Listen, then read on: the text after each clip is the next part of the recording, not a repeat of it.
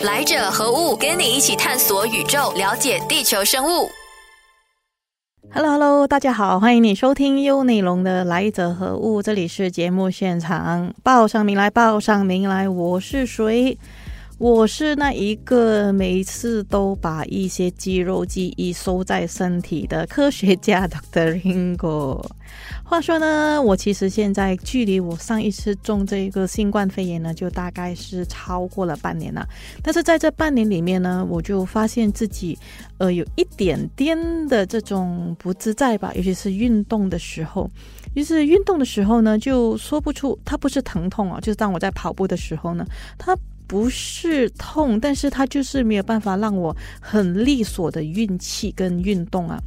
然后就当我去看了中医的时候呢，然后我就医生的解答呢，我才知道说，其实 OK，先说疼吧，它有一种不自在的这个疼痛感呢，是因为这个肺囊呢是已经受伤了。这个这个肺呢，其实某个程度上有点像我们的气球，就是我们吹气它就膨胀，然后这个气被释放出来，它就会缩小这样。所以当这个气球上面有一点点的这个刮痕的时候呢，这个当这个肺囊在膨胀的时候呢，它就会有一点点的痛了，然后它的韧性呢也是会有一点点的消失。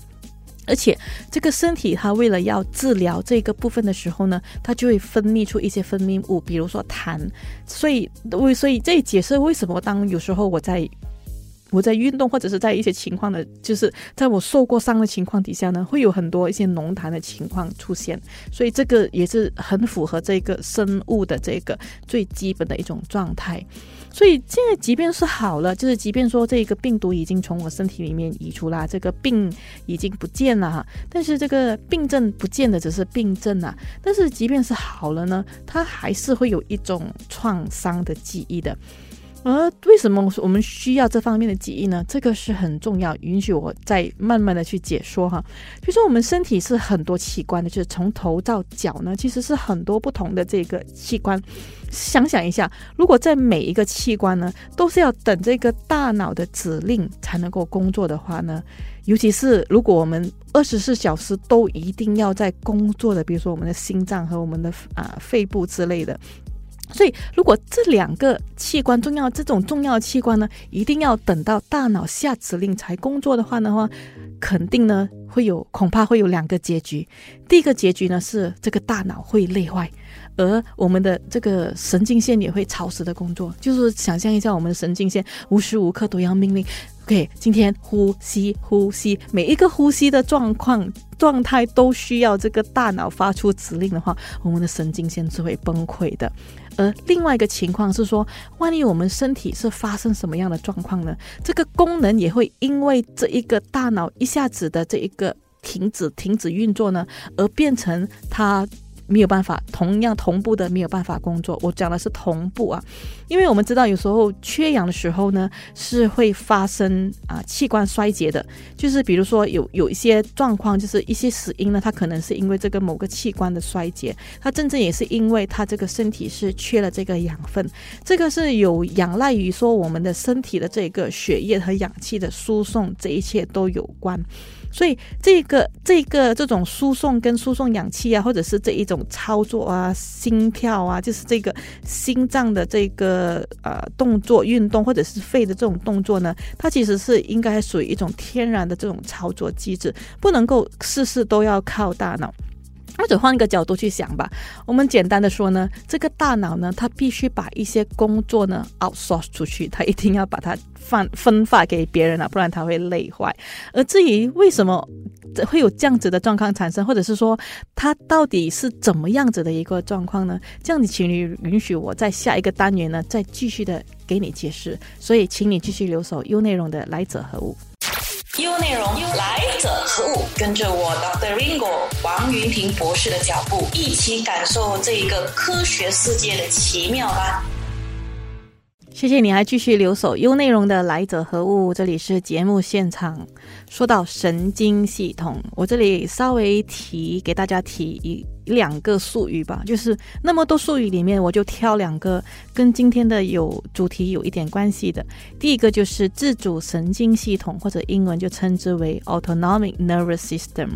它是一个这个自主神经系统呢，它就是我上一个单元所提到的，就是它是控制的是体内各个器官系统的这种这些肌肉，比如说我们的心脏的这个搏动啊、呼吸啊、血压、消化和新陈代谢。所以没听错，消化也是一个我们啊不这个自主神经就是所谓的自律自主。而进行的这个运动跟这个动作哈，所以自律是很重要的。好，下一个要给大家提到这个术语呢，是叫做 voluntary movement，也就是我上个单元也提到的所谓的这个肌肉的记忆啊。这个在提到这个肌肉记忆。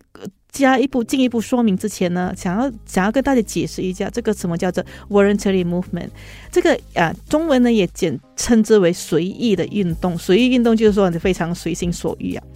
又称之为自主的运动，它就是说我们这个大脑的皮层运动区啊，这个区块呢，它是这个区块直接控制的，就说它它不需要经过很多很复杂的这个神经线层层的系统，它是直接由这个区块直接控制的。呃，要怎么样的去具体的去形容呢？就简单来讲说，我们后天学习的各个的这种动作呢，它就是成为了一种。啊，条件反射就是它成为一种反射性的一个动作了，像是我们穿衣，比如说我们穿衣、吃饭、走路啊，这些我们后天学习的这些动作呢，是属于比较简单的随意运动。而如果说我们要读、要去消化一个道理，我们就要学习。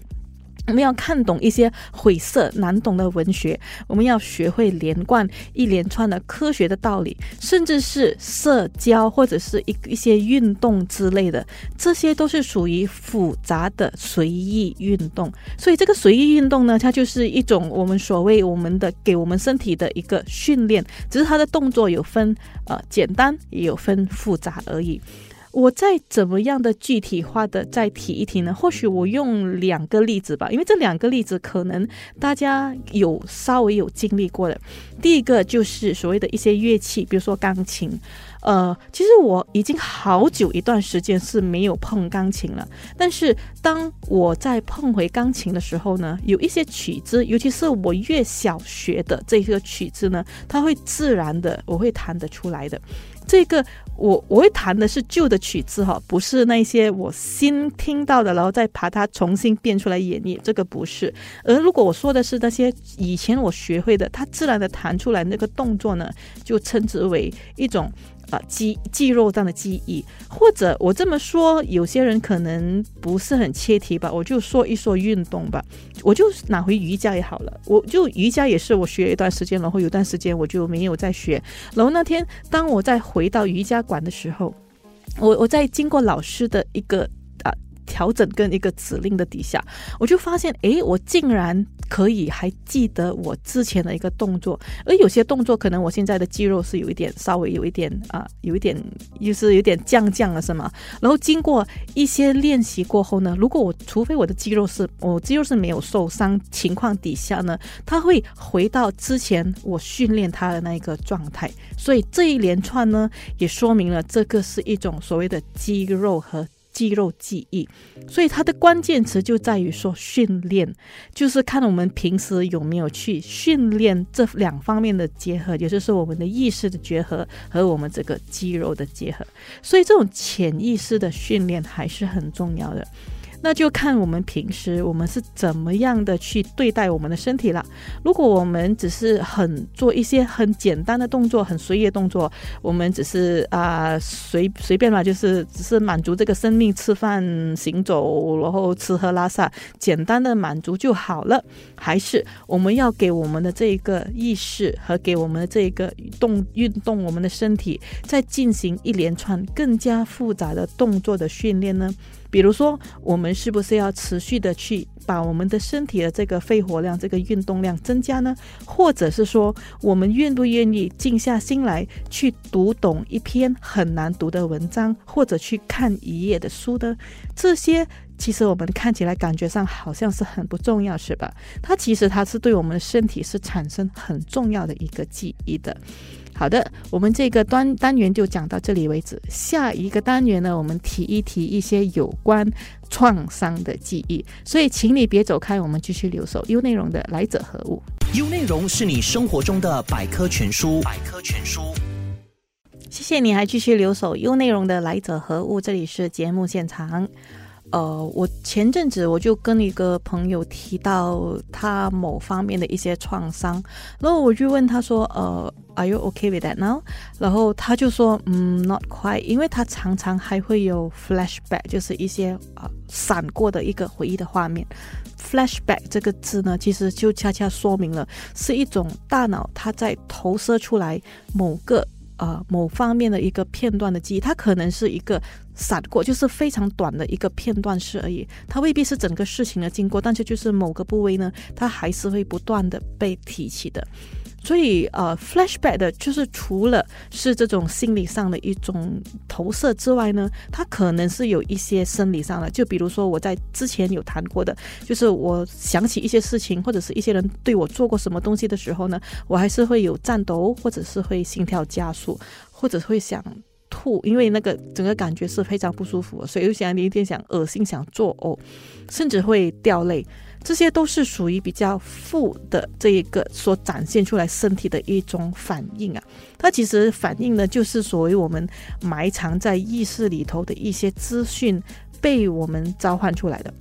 我记得我在之前的很久很久之前单元也提过，说其实我们大脑收这个记忆呢，它不是一块这样子收拾收收集的，它是。分成几个不同的呃不同的那一个啊段落呢，收集在不同的区块。比如说那一个记忆呢，它可以分成颜色、味道，或或者是一些啊